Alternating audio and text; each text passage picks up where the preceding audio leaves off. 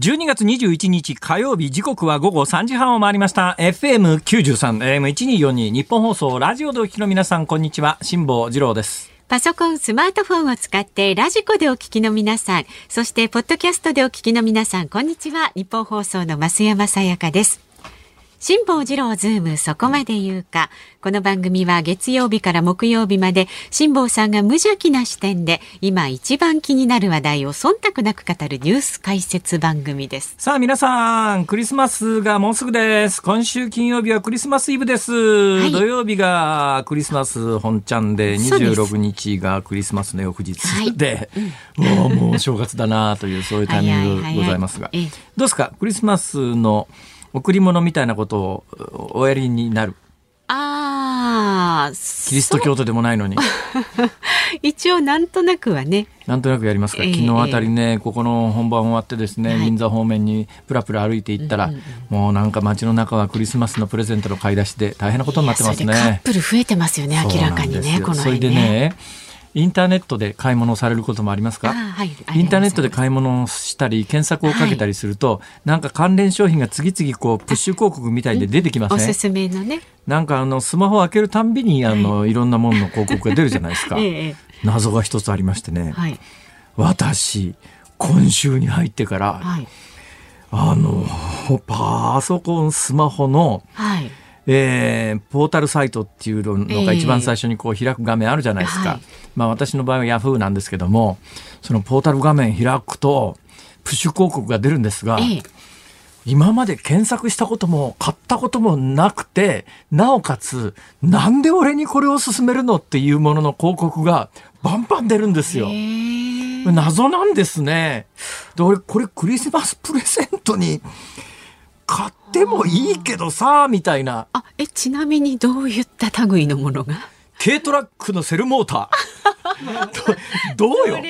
軽トラックのセルモーターのプッシュ広告、ね、それもなんかね部品の名前がね専門用語でなんか私も一回で覚えられなくて最初パッと見た時に何の物体か分かんなかったんですよ。それがね次から月へ出てくるから 一体これは何だと調べてみたら、軽トラックに使われるあのエンジン回す時にセルモーターって言ってですねエンジン最初に回してやらなきゃいけないじゃないですか、あれ回すためのモーター。おこれ2万5千円ぐらいなんですけど、えー、それを俺に売りつけてどうしようってんだそれ辛坊さんが手に入れてこれ謎なんですよ 軽トラのセルモーターはちょっと正直今いらないっすね 使う意味がね使い道がこれ多分誰かに買って送っても多くの人は喜ばないと思うんだな。そうですね。私もプレゼントされてます。さんこれなんすか？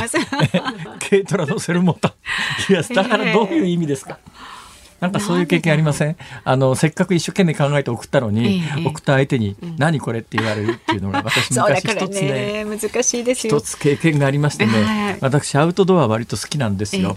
でアウトドア好きなもんですからアウトドアの人間にとっていろんな道具の中で最も価値のある道具は多分ねこれあのアトムさんに聞いても同じ見解だと思いますが。え。はいアウトドアやる人間にとって、もう究極の道具を何でもいいから一つ選べって言われたら、はい、もう100%ナイフだと思います。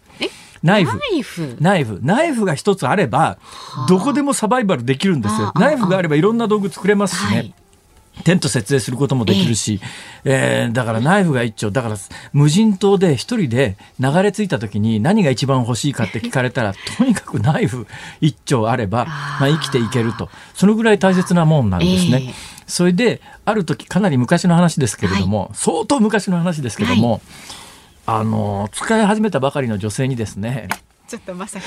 付き合い始めたばかりの女性にですねはい、はい、私もナナイフこうまあいやマニアみたいなところがありますからいろんなナイフがあるんですよ。その中で子供も女性もっていうとこれ大変あの今ジェンダーで問題になりますけれども。ナイフって先が尖ってるケースのところが非常に多いんですけども、ね、一部ですね先っちょがラウンドなんとかって言って丸くなってるナイフがあるんですよ。これは刺さらないんです。だからナイフの中でも比較的安全度が高いので、その先っぽが丸いナイフっていうのを見つけて、うん、あこれ女性でも安全に使えるからいいよなと思って使い始め付き合い始めたばっかりの女性にナイフを送ったところ箱を開けて開口一番。どういう意味？そりゃそういやいやいやいやいやいやいやいやいやそりゃそうですダメかなやっぱり。だダメっていうかまあ喜ぶ人いるんですかね。え喜びませんか？喜ばない。えそうですか？全然嬉しくない。全然嬉しくない？あそう。だってプレゼント私プレゼントでナイフよくもらいますよ。去年今年2年間だけでもね何かのタイミングで人から3本ぐらいナイフもらったな次から次へと私ナイフくれますよいろんなナイフ。だからそういうもんだと思ってまあそれはまあ最近の話ですけどね、せっかく心を込めて選んで送ったのにさいやいやいや。どういう意味とか言うんだよ。ひどくね？その後のお付き合い長く続きました。いいえあっさり切れました。そんな感じがしますよ。さすがナイフを送ってはいけません。そうですね、はい、瞬時に関係は消滅してしまいます。あまりね。はあ、そうですね。まあですからあのクリスマスシーズンなんで 皆さん慎重にね、ね。えー、プレゼント選びはしていただきたいと思います。だからこっちが良かれと思ってもですね、はい、その真心が相手に通じないということがありますから。ありますよ。ありますよね。ありますよ。ね、で私今日はまあこうやって一生懸命喋ってるわけでありますが、はいはい、はっきり言っても体調最悪でありまして、なぜ体調最悪かというと、はい、大丈夫ですか？ついに皆さんご報告いたします。はい。来年2月か3月わかりませんけれども、はい、まあできれば2月にしたいんですが、えー、発行予定の太平洋横断の全記録の原稿が昨日の深夜書き上がりました。おめでとうございます。ありがとうございます。えーこれがね、あの、あ、ありがとうございます。そんなにみんなに拍手していただくようなもんでもございませんが、えー、ちょっと変わった構成の方になってまして、えー、出港が4月の9日、うん、で、入港したのが8月の20 24日なんですが、うんうん。で、各月別、4月、5月、6月、7月、8月っていうのは章立てになるという話なんで、はいはいね、月ごとに原稿を書いてくれって言われて、うんうん。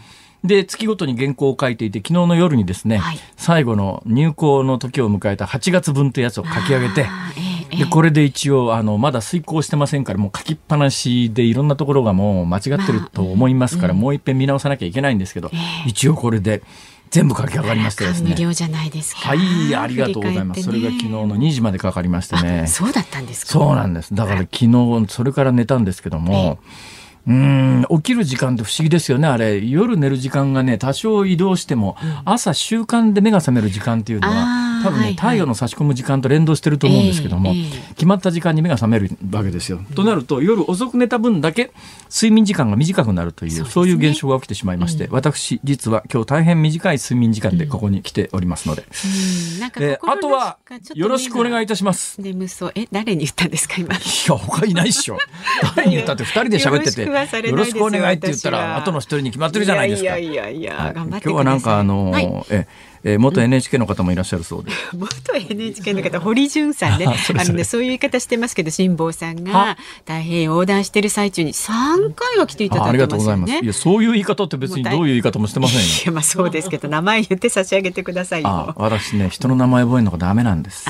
あまあ気持ちはわかります。いまだに古舘一郎か古舘一郎かわからない古舘一郎さんですね。あ、そうですか。うんうん、でこの番組のチーフのディレクターの名前は、あれ木下さんなのか岸田さんなのか。あのね、一般的に木下とよう書いて木下なんですよ。紛らわしいんです。これがまた。めんどくせえ名前だな、それ。そうそうそうそうそうそう。木下、ね、その話、この間やったとこだね。田崎か田崎かとかさ。ね、内田と内田みたいなね、今日もまたね、あの、本番始まる2時間前に、はい、2時間前じゃない、1時間ぐらい前に、そこのスタジオの外の丸テーブルで新聞読んでたら、えーえー内田です。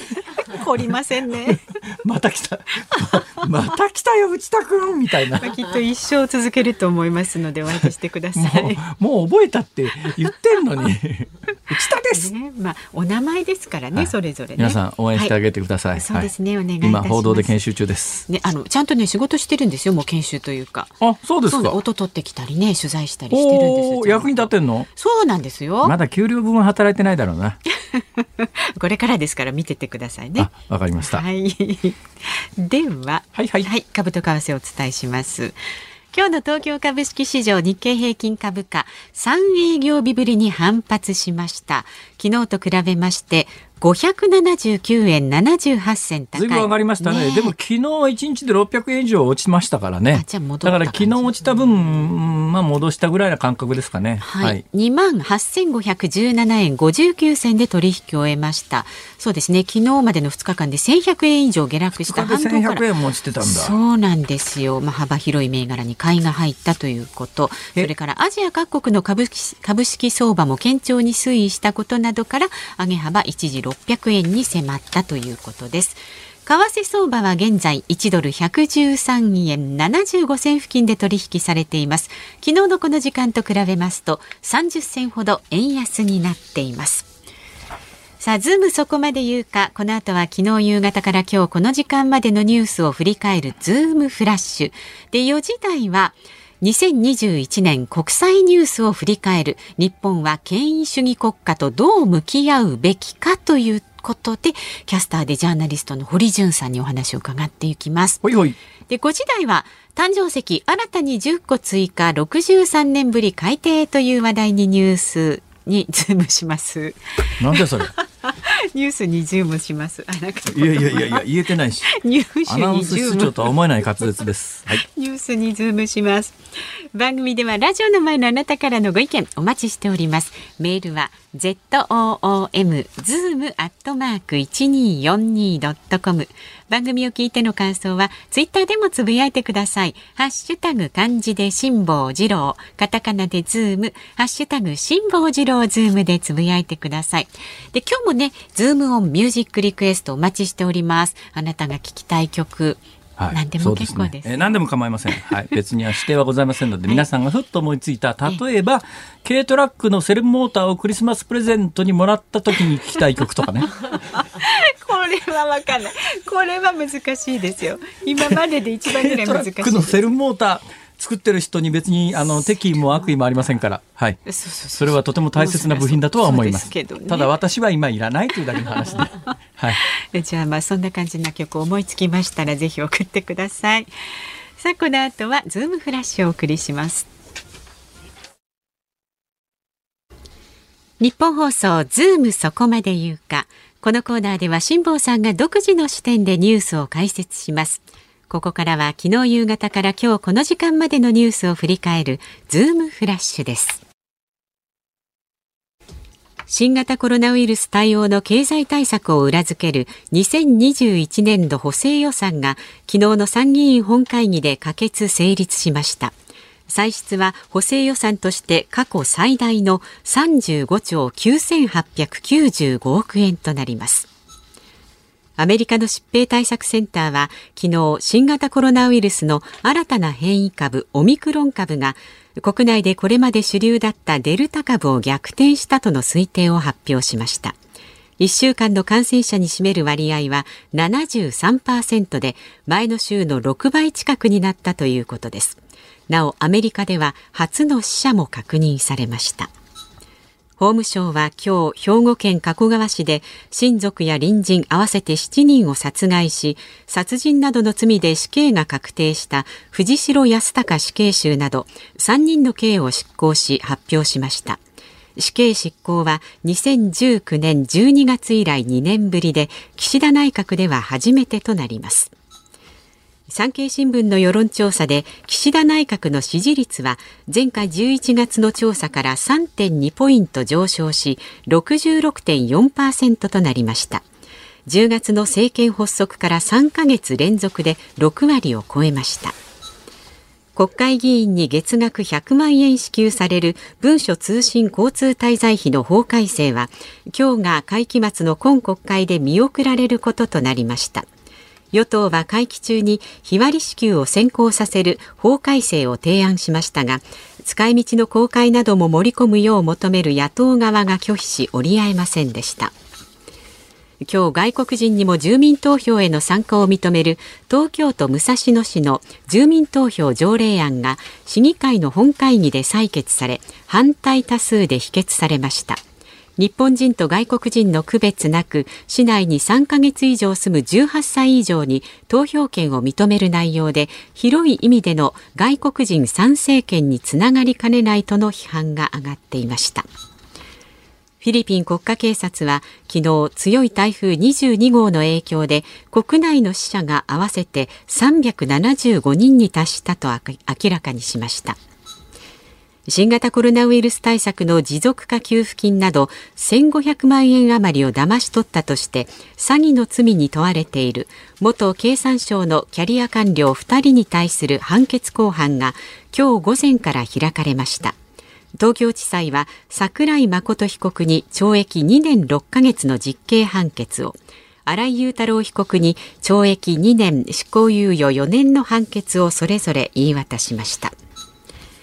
アメリカの電気自動車大手テスラの CEO イーロン・マスクが19日夜自身のツイッターで2021年に110億ドル日本円でおよそ1兆2500億円を超える税金を納める予定だと表明しました。税金逃れ批判に反発したとみられています。はい。えー、喋ること山ほどありますけれども、どれからいきますかね？じゃあ、まずテスラからいきますか。はい。えー、テスラのイーロン・マスクさんが、なんで税金を納める、それも、え、1兆何ぼ ?1 兆2500億円を超える。1兆？2000億円中たって、1002兆、え、1兆2500億？円。豆腐1兆とも2500円置くのとも違いますせみたいなね。違います。はい、1兆2500億円。いや笑うしかない、えどういうこと背景に何があるかというとですね、はい、まあ、アメリカでこういう超金持ちが税金払ってないじゃないのっていう批判がすごくあったんですよ。いいでまあテスラのイーロン・マスクなんかに言わすとだよ。いや、だって、あの、俺は確かに世界一のお金持ちかもしれないけども、手元に金があるわけじゃないもんって、まあ実際、まあ、我々レベルで言うとものすごくあるんだけども、あの、まあ確かにテスラって今株式時価総額って言ってですね、はい、テスラ株っていうやつがどんどん上がってきて今株式時価総額ってやつが100兆円あるわけですよ。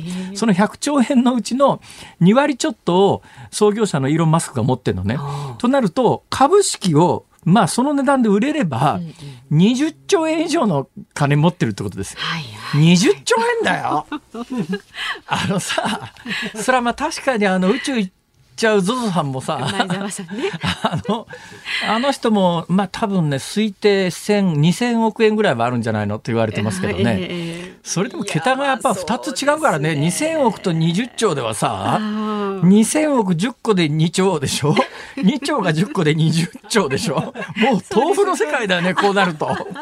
それで、いや、だけどこれはいわゆる含み益だから、別に20兆円俺手元にあるわけじゃないし、そんな収入があるわけじゃないんで、いや、金払えっつったって制度上俺は守ってるだけの税金は払ってるよと。はいはい、なんでそうやってあの金払わねえ、金払わねえって言われなきゃいけないんだよ。だったらいいよ、俺の持ってる株売るから。テスラの株下がるから、株主みんな損するよ。いいよ、俺売っちゃうからって言って、で、売った方がいいかどうかってみんなに聞いてみたら、売っちゃえ売っちゃえって話になって、なんかやぶへびって感じがするんですけど、で、まあ売ることになってですね、で、自分の持ってる株の1割ぐらい売りますと。だから20兆円のうちの1割でも2兆円だよね。で、2兆円売ると半分ぐらい税金取られるから。はい。ということで1兆円ぐらい払うと、そういう構図になったんですけども、まあちょっと桁が違いすぎてね、だけどなんかね、不満らしいよ。というのは、イーロン・マスクさんが住んでるのは、はいまあ、いわゆるシリコンバレーとか、ああいうあのハイテク企業がたくさんあるところのアメリカのカリフォルニア州なわけですよ。カリフォルニア州ってね、アメリカって州ごと、まあ、いわば独立国みたいなもんだから、税制も違うのね。ね、それ税制違って、カリフォルニアってアメリカの中でも一番税金高いわけですよ。そうなんですか。なんであれこんな税金の高いとこ住んでて、いっぱい税金払ってんのに、それでまた税金払ってないとか言われたかねえよって言って、どうやら、近所にあるテキサス州というところに引っ越そうとしてるんじゃないのって噂があってですね。テキサス州って所得税がないらしいのよ。そうそ ないとこなんてあるんですか だからまあいろんな形で税金は取られるんだろうけど、はい、だからあのテキサス州行くと一気に税,、税収が下がる。でもう一つはアメリカで今税制改正が進んでて、はい日本でも同じような議論があるんですが金持ちもうちょっと税金払えよって話になって金持ちの税率がどうも近々上がるんじゃないのっていう話もあってだったら今のうちに払っちまった方が得じゃんという思いもあるんではないかとも言われている。真意は本人に聞かないと分かんないですけどねただあまりにもあの金の高が多すぎてああやっぱり日本でなんだかあの最近あの決まり文句のように格差社会格差社会って言うけどさ、うん、桁が違うよねもう。ねもう本当に桁が違うなという感じがいたします。はい。えー、それで言ったらあのこんなハレンチな犯罪やる官僚がいるんだなと私は思ってたんですが、はい、今日判決が出ました、えー、経産省のキャリア官僚がですね、うん、元キャリア官僚があの、ペーパーカンパニー作って持続化給付金とか、まあ、コロナになってから、コロナになってから、あの、えー、前の年に比べて、えっと、収入が下がった人には、あの、法人の場合は、確かマックス200万だから、はい、なんかそんなお金くれますと。で、なおかつ家賃まで肩代わりしてくれますと。で、両方合わせてペーパーカンパニー作って、そのペーパーカンパニーがコロナで収入が減ったように偽装して、でその持続化給付金と家賃の補助合わせて1500万円持てちゃったっていうんで、まあ、見つかって捕まったんだけど今日ね新聞読んでたら、はい、この今日 2, 2年6か月の実刑判決が出た元、えー、キャリア官僚なんだけど、はい、その桜井被告っていう、まあ、主犯の方ですね。これ2人に判決が出て主犯格の29歳の男がえっと、2年6か月の実刑で、で、もう一人はあの同じ2年6か月なんだけど、こちらは執行猶予がついてて、どうもその執行猶予がついた方は、まあ、ゆや、あの、主犯格に、まあ、ちょっと従わざるを得なかったんじゃないの？っていうようなことで、あの、量刑に差がついたということなんだけど、この主犯格の男っていうのがですね、慶応大学附属の中学高校から慶応大学に入学、卒業後みずほ銀行を経て26歳で経産省に入省でキャリア官僚として順風満帆に活動していたように思うんだけど、証言で法廷で何て言ってるかというと勉学もスポーツも努力しても評価されず自信で自信をお金で保管していたと。東京都内の一等地に立つタワーマンションの一室を月額約50万円で借り、えー、交際相手には月150万円の小遣いを渡した。えー、俺交際相手にそ交際したい。できない。交際相手に 高級会社を乗り回し、百貨店では約600万円の腕時計も購入した。まあこうした費用の一部には国から騙し取った持続化給付金や家賃支援給付金を当てていたということらしいですけども。うーん、なんなんだろうね。だまあ慶応だからその慶応時代、ね、で多分うちがお金持ちだったか知らんけれども、そういうところの生活からやっぱり抜けられなくなっちゃうっていうことがあるのかもしれないですね。ううねえー、それとまあキャリア官僚としてままあ、若干わからんでもないのは、はい、あのやっぱりあのキャリアの世界っていうのは東大法学部でないと人ではないっていうぐらいな扱いをされてしまいますから、はい、もうもう全然違いますからね。だから東大法学部以外の人たちってものすごいコンプレックスを抱えていて、いわゆるその脱藩官僚とか言われるあの官僚を辞めてからえー、いろいろ役人にこう批判的なコメンテーターになるような人たちいるじゃないですか。もう、もう、もう例外なく、あ、キャリア見ると、不満だったんだろうなって、まあ、ひしひし感じることがありますけれどもね。ね。はい、アメリカでオミクロン株の感染が70%、はい、感染者の 7, 7割がオミクロン株になったよって話なんですが、はい。うん、まあ死者も出てるっていうことなんですけども、アメリカって今1日何人感染してるか知ってます ?13 万人ぐらい感染してんだよ。だから13万人の70何パーセントということは、毎日8万人以上オミクロン株の感染者がいて、うんはい、で、死者も確認されたっていうことは逆に言うと裏を返すと、ほとんど重症化してる人いないってことだよな、これ。方もできますよね。まあ、あのー、このあたりは、えー、今日ちょっと今時間がなくなってきたんで、はい、はい、また引き続きお話をします。フラッシュでした。12月21日火曜日時刻は午後4時を回りました。東京有楽町日本放送第三スタジオから辛坊治郎と。日本放送の増山さやかでお送りしています。さあご意見いただいていますので、はい、ありがとうございます。えっとアトムさんという方からツイッターです、ね、アトムさんですか？はい、アトムさん。えー、はい、ナイフです。無人島に一つだけ持ち込むのはナイフです。ケンナタかもだけど。ああ、なるほどね。やっぱりそうです。だからアウトドアやる人はみんなナイフだと思いますよ。まあ、ケンナタだとね、ケンナタだと、あの、ケンナタっていうのは。まあ、あの東北の漁師さんなんかが持ってるようなやつですが、まあ、ナイフのでかいやつですねもうバーンってやって下草なんかとか枝とか叩き切れるんですよ、だからまああの薪作るのにもいいし家建てたりなんかするのにも使えますしねだからでかいナイフですねまあ剣ナタいいですね。はい、それもらってもね。ダメっすか？クリスマスプレゼント。困りますね、はあ、もうねクリスマスプレゼントのご意見がいっぱい来ていて、えー、千葉県松戸市の音時さん48歳男性。辛坊さんクリスマスプレゼントにナイフのプレゼントは良くないですよ。やっぱりね。各いう私も20代の頃初めてできた彼女に後ろに変なプリントが入っているパーカーをプレゼントしました。はあはあ、反応がすごく微妙でそこから関係がこじれました。あのパーカーどうなったんだろう。パーカーね。そうね。好みじゃない。ああ、そうですね。あなたが私にくれたものって曲がありますね。そういえばね。えー、それかこれ沼津市の窓越しのお京さんほうほう、えー、辛坊さん女性にナイフを送るのはダメですよとやっぱりで私は秋にコオロギをたくさん捕まえて女の子にあげました、はあ、その年明けのバレンタインにその女の子から初めてのバレンタインのチョコレートもらいましたよ。コオロギも案外効くかもしれません。いや ダメだと思いますよコオロギってどう一般論としてダメだと思いますね。それ自宅で捕まえたコオロギですか？いくつの時でしょうかね？大人になってからですかね？まあ、スズムシ飼ってる人もいるしあのなんかあの古文の時間に虫めずる姫君っていうのを読んだことがありますから女性の中にも虫が好きな人はいるかもしれませんけど一般論としてどうすかね。ホタルだって光らなきゃさ、ね、気持ち悪いと思うよあれ。どうでしょうか？いやちょっといろんな虫ですか？プレゼントに虫ね。ちょっといいかな。あ まだからやっぱり相手のことをよく調べてから。そうそうそう。だからね押し付けがましいのはダメですよ。自分が好きだから相手も気に入ってくれると思ったら大間違いですからでもねでもねあまりにねドンピシャだとね私最近ちょっと経験があるんですけど、はい、ちょっとここでは言えませんけれど私がですね普段まあ、あれが好きこれが好きっていうようなことをこの番組でこう口にしてるわけですよ。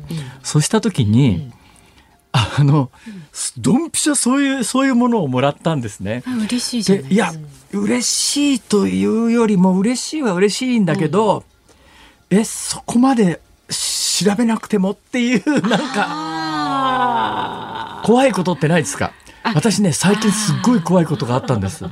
時間ありますか？ちょっとまあ1分ぐらいで喋りますけど、うんうん、あのね、うん、バスに乗ってたんですよ飛ばす、はい、ね飛ばすでそこそこ混んでたんです、はい、で停留所に止まるたんびに数人ずつお客さん乗ってくるわけですよ、誰も降りないんです、でだんだんまあ8割ぐらい埋まってきたかなっていうところである停留所にふっとバスが止まったんです、はい私以外が全員降りたの。それで今コロナだからバスの中全員黙ってるじゃないですか、はいはい、シーンとしてたのに、うん、それ全員降りた人たちがバスの外をふっと見たら一塊になって喋ってて、うん、え俺以外全員同じグループだったのかって。これ怖かったですよ結構。それなんかテレビの企画かなんかで騙されてるんじゃなくて。じゃなくて本当にリアルにリアルになんかねゾゾクッとして。え？今のバスって俺以外全員知り合いみたいな。なんかショートショートの怖い話みたいな感じこれ結構怖くないですか？ちょっとゾッとしますよね。本当にあった話です。へはいまあいろんなことがありますね。そうですね。毎日生活してると。お気づきの点ございましたらねメールでお寄せください、はい、お願いします。ズームアットマーク一二四二ドットコムそれからツイッターでもつぶやいてください。ハッシュタグ辛坊治郎ズームでつぶやいてくださいね。ズームオンミュージックリクエストも引き続きお待ちしております。何でしたっけ？えっ、ー、とえあのえあのと軽トラックのセルモーターをクリスマスプレゼントにもらった時に聞きたい曲。まあ、あれば送ってください。お待ちしております。ズーム日本放送辛坊治郎ズームそこまで言うかをポッドキャストでお聞きのあなた。いつもありがとうございます。増山さやかです。お聞きの内容はポッドキャスト用に編集されたものです辛坊治郎ズームそこまで言うかはラジオの FM93 AM1242 に加えてラジコでもお聞きいただけます。ラジオラジコではポッドキャスト版にはないコンテンツが盛りだくさんアトムさん吉田由紀ちゃんの中継企画さらに辛坊さんが「夕刊富士」の気になる記事を解説するコーナーそして辛坊さんが聴きたい曲をお送りする「ズームオンミュージックリクエスト」などポッドキャストでは聞けないあんなことやこんなことがいっぱいです。ポッドキャストを聞いた後はぜひラジオラジコで辛坊治郎ズームそこまで言うかをお楽しみください。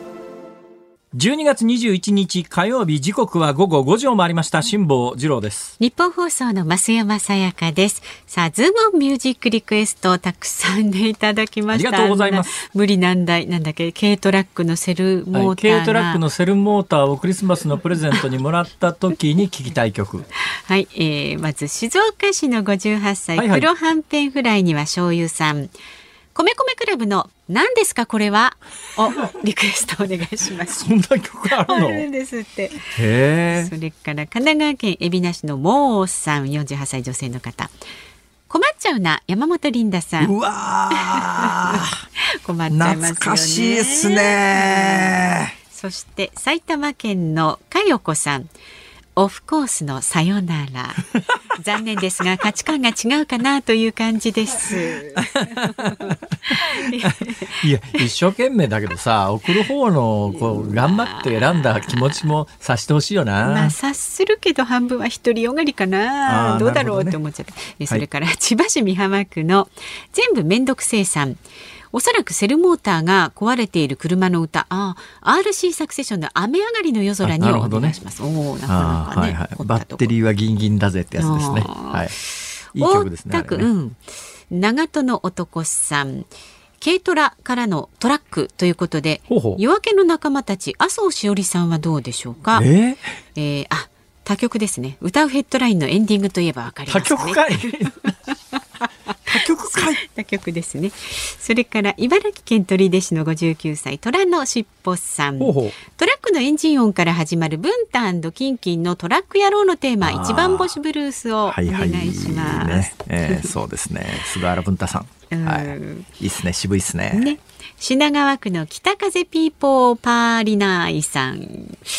えっとねこれ軽トラックのセルモーターをプレゼントにお勧めされた時に聞きたい曲。セルモーターというのはエンジンを始動させる部品ですよね、えー、波動エンジン始動フライホール接続波動砲発射。それってあれですか？ヤマトです宇宙戦艦ヤマトのテーマソングはいかがでしょう？遠いないろいろ考えてくださったんですよ、はいそれから社会の窓からこんにちはさん横浜市どんなラジオネームですかそれ これでもね辛坊さんが言ってたジッタリンジンのプレゼント。プレゼントね、うん、あなたが私にくれたもの。の、はい、軽トラックのセルモーターって書いてある。語呂が合うと、はい、それから無所属新人さん。情熱的な辛坊治郎さんとトラクターといえば小林明さん。赤いトラクター えー、もう一つウィンタースさん。軽トラのセルモーターもらった時の曲ですが小林旭さんの自動車ショー歌で自動車ショー歌ですね。自動車ショー歌、はい、この辺りからこうね。わかりました、えー、それではあの今日のズームオンリクエスト、えー、決定いたしました山本リンダ困っちゃうな。本当困っちゃいますよ。すいません本当に。ナイフも。そうか困らせたのか。そうです今頃改めて今聞いてそうだったんだと思ってですね。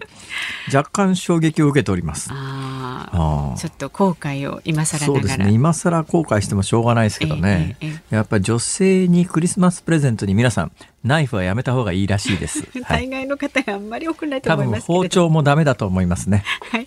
ノコギリもできれば避けた方がいいかもしれません。そうですね。できればね。のみはどうだろうか。いやできれば避けた方が。そうです。金槌は もういいです、えー、あなたからのご意見24時間お待ちしておりますメールはズームアットマーク 1242.com ツイッターハッシュタグ辛坊治郎ズームでつぶやいてくださいご意見をお待ちしておりますドライバーだないやもいいです。日本放送ズームそこまで言うか。この時間特集するニュースはこちらです。誕生石新たに10個追加。63年ぶり改定。新型コロナウイルスなどの影響で宝飾品の売り上げが大幅に減る中全国を代表する宝飾品関係の3つの団体は月ごとに石を決めている誕生石を63年ぶりに改定し新たに10種類の石を加えることを発表しました。へえ。ちなみに増山さやかさん誕生石は？エメラルドです。エメラルドということは5月ですそうです。あ、5月です5月はね変わらないんですよ。増えてないの。増山さん5月なんですか誕生日？そうですよ。何日ですか？5月27日です。527。ええ、覚えてください。いや、もう一瞬で忘れました。ですか、いやいや、私の周り5月生まれの女性結構いらっしゃる。まあ、辛坊さん4月。いら何ですか？ね。辛坊さん4月、私ですか？私4月でございまして、今まではですね、4月の誕生石は分かりやすくてダイヤモンドと。ところが、あの、誕生石をアレンジした、えー、いろいろアクセサリーこう街中で出てるじゃないですか。でまあ1,000円とか2,000円とか3,000円ぐらいでもそれなりにあったりするんですが、はいはい、4月だけはないんですねこれが。そんなで4月ダイヤモンドがやっぱりさすがにあのちっちゃいやつでも高いらしくて。はい。あの安いアクセサリーだと4月の誕生石の載ってるアクセサリー探すのまあ苦労するんですけども、はい、でもダイヤモンドの代わりにダイヤモンドにしか見えない。いやダイヤモンドのように見えるっていう石もこう乗っかってるケースもありますから、まあ4月はダイヤモンド、まあ、無色透明のなんかキラキラしたもんだったらいいだろうっていうやつがですね 今後そういうわけにいかなくなってしまいました。うん。えー、今まではちょっと4月はさ、誕生石がダイヤモンドだからさ、ちょっとダイヤモンドを送ると引くだろだからさ、まあこれダイヤモンドじゃないんだけど、これにしといてみたいなことが今後言えなくなるのは、4月にモルガナイトというのが一つ追加になってますね。加わりましたからね。だからそもそも何だいこの誕生石っていうのはっていうことなんですが、うん、こう調べてみますと、はい、えー、誕生石というのは、日本では1958年に初めて制定されたそうですから、私が生まれた時にはそんなものはなかったんですね。で、えー、どうも誕生石っていうのはですね、アメリカの宝石商組合が定めたものをベースにして、日本独自に決めたということなんで、だからアメリカの誕生石と日本の誕生石というのはほぼほぼ一緒なんだけど完全に一緒じゃないらしいですね。あちょっと違ったで今回の改定も、どうもやっぱりアメリカのものをベースにしてるということなんですが、うん、だけど日本独自のものもこう決めたということなんで特にその4月の例のモルガナイトってモルガナイトって知ってます？知らない。ピンク私も今回初めて聞きました。モルガナイトって一体何よそれと。モルガナイト。モルガナイトっていうのはどうもですね、あの、アメリカの銀行で JP モーガンっていうのがありますよね。有名な銀行家ですけど、この JP モーガンのモーガンさんの名前から取ったらしいですよ。モルガナイト。だから誰かそのモルガナイトを名付けた人がいて、その名付けた人はその銀行家の名前から取ってきたらしいということなんですけども、石は今手元に写真があるんですが、その4月の誕生石にダイヤモンドに一つ追加されたモルガナイトという宝石はですね、ピンク色、薄いピンク色のキラキラした、まあ、透明な宝石ですね。うんうんだからピンクダイヤモンドみたいな感じの。うん、綺麗じゃないですか。綺麗ですね。うん、うん。問題は値段だな。そうですね。はい。値段はわかりません。どうなんだろう。必ずしも安いって言えるのかな。でいろいろ調べたらですね、あのダイヤモンドよりははるかにでっかい結晶でで見つかるらしいですよ。なんかでっかいものは何メートルもの結晶があるっていう話もありまして、だったらまあ削って作るんだったらこっちの方が安上がりでできるのかしらとか思ったりするんですが、ねうん、えー、ところでですね、はい、まあ増山さんはご存知だと思いますけれども私結構あの宝石好きでですね。いや好きですよね。そうなんです。やっぱりでやっぱ硬いのの方が高いっていうのが一般論としてありまして、はい、えー、ありとあらゆる鉱石の中で石の中で一番硬いものはダイヤモンドですから、うん、ダイヤモンドっていうのはモースさんっていうおっさんがですね、うんあの、コード系っていうのを作ったんですね。だからいろんなものは、これはどのぐらいの10段階評価で。で、世の中で一番硬いものは、そのモースコード系を作ったおっさんがいた頃には、ダイヤモンドが一番硬かったんで、はい、ダイヤモンドを一番硬い10と決めたんですよ。だからダイヤモンドが一番硬いんですね。で、それについて、硬いのが宝石で言うとですね、ルビーとか、サファイア。で、ルビー、サファイアと、ルビーって赤いですよね。はいはい、サファイアって青いですよね、うん、でそれ緑にするとエメラルドだと思ってませんか？思ってない。あの あの宝石鉱物というやつは、はい、あのー、見た目似てますけども、うん、見た目似てますけどルビーサファイアグループとエメラルドアクアマリングループっていうのは全く別のもんなんです。だから実はルビーとサファイアって微量な成分がちょっと違うだけで基本は同じなんですよ。これモースコード系9っていうダイヤモンドの次に硬いもんなんですね。でこれはルビーサファイアでしょ、はいはい、でエメラルドっていうのは、これ全然違うんです。エメラルドっていうのは別種の鉱物なんです。似てますけど、なんか、あの、サファイア、ルビーの色違い版みたいな気がしますけれども、いや、エメラルドっていうのは違ってですね、エメラルドって何のグループかというと、アクアマリンっていうのありますね。薄い水色の。アクアマリン。それから今回4月の誕生石になったモルガナイトっていうのは、同じグループなんです。モルガナイトも一緒なんだ。で、これはその、高度9のルビー、サファイアグループに比べると、一段柔らかいんです。一段柔らかいんです。うん。だからね、こういう話をしてるとキリがないんですけども、これでね、石かとこう思っていたらですね、はい、ふっと思いついたのが、はい、そうだ、やっぱりなんか幸運のシンボルみたいなやつありますよね、石には。なんかそういうなんか魔力があるような気がするじゃないですか。で人人類社会が一番最初に、はい、あの、手にした、これは何かの幸運を呼ぶんじゃないかって言ったやつがですね、私こう今日腕にしてますけどこれあの近所の宝石屋でですね コップ一杯500円で買ったものの中の一つなんですけれども、これあのラピスラズリってやつなんですがこれがおそらくね人類史上最初の宝石と言われてます。でまあいわゆるパワーストーンですね。でパワーストーンということになると石ですよ。パワーストーン石ときたら石田純一の息子さんとこういうイメージが 全部こうブワーンとつながるじゃないですか？なかなかつながらないですよそこには。石田一生さん私ね今一番会いたい人石田一生さんなんですね。そうなんですどうもなんかパワーストーンの販売を最近してらっしゃるという話をネットで聞きましてですねどんな石を売っていていくらで仕入れたものいくらで売ってるんだと、ね、石談義がしたいと。え そうであのでやっぱりあの昔イソップ物語ぐらいからあるんですが、ね、これ幸運になりますよ。でだったら幸運なんだったら幸運になるんだったらお前自分でそれ買って幸運になれよみたいなそういう話がもうこれ二千数百年前のイソップの 物語の世界からあるんでさあこんなところで。2500年経っても変わんねえなと。そうなんですね、そういう生き物なんですね。さんの芸能ニュースを見ながらつくづく思った私であった。ズームオンでしたズームオンミュージックリクエストをお送りしているのはラジオネームモーさんのリクエストで山本リンダ困っちゃうなこんなイントロだったっけとみんなでお話ししておりました。びっくりしましたね。山本リンダさん15歳の時の15歳 ?15 歳くりだね、これ。いや、色っぽい。はい、えー、で、CM の間にあの、ダイヤモンドについて話しておりましたら、はい、意外と皆さん知らなかったんで驚いたんですが、ダイヤモンドの主成分っていうか、ダイヤモンドは炭素の塊ですから、炭素っていうことは、要するにですね、鉛筆の芯とか石炭とか木炭の親戚ですから、あれを高温高圧でギャッと固めると、ダイヤモンドになるはず。あんなキラキラ逆に言うとダイヤモンドに、はい、あの高温のバーナーで炎を吹きつけると燃えるはず。あそうなんですか。これちょっと YouTube 私のチャンネルで ダイヤモンドを燃やしてみる。いやあのご自分の高価なものをあ、ね、の実験台に。これ YouTuber 山ほどやってる。そうなんだ。はずはい、えー、みんな考えること一緒ですからもう、はい、さあ勉強になりました。日本放送この後鶴子師匠とおみやこ様。鶴子の噂のゴールデンリクエストをお送りします。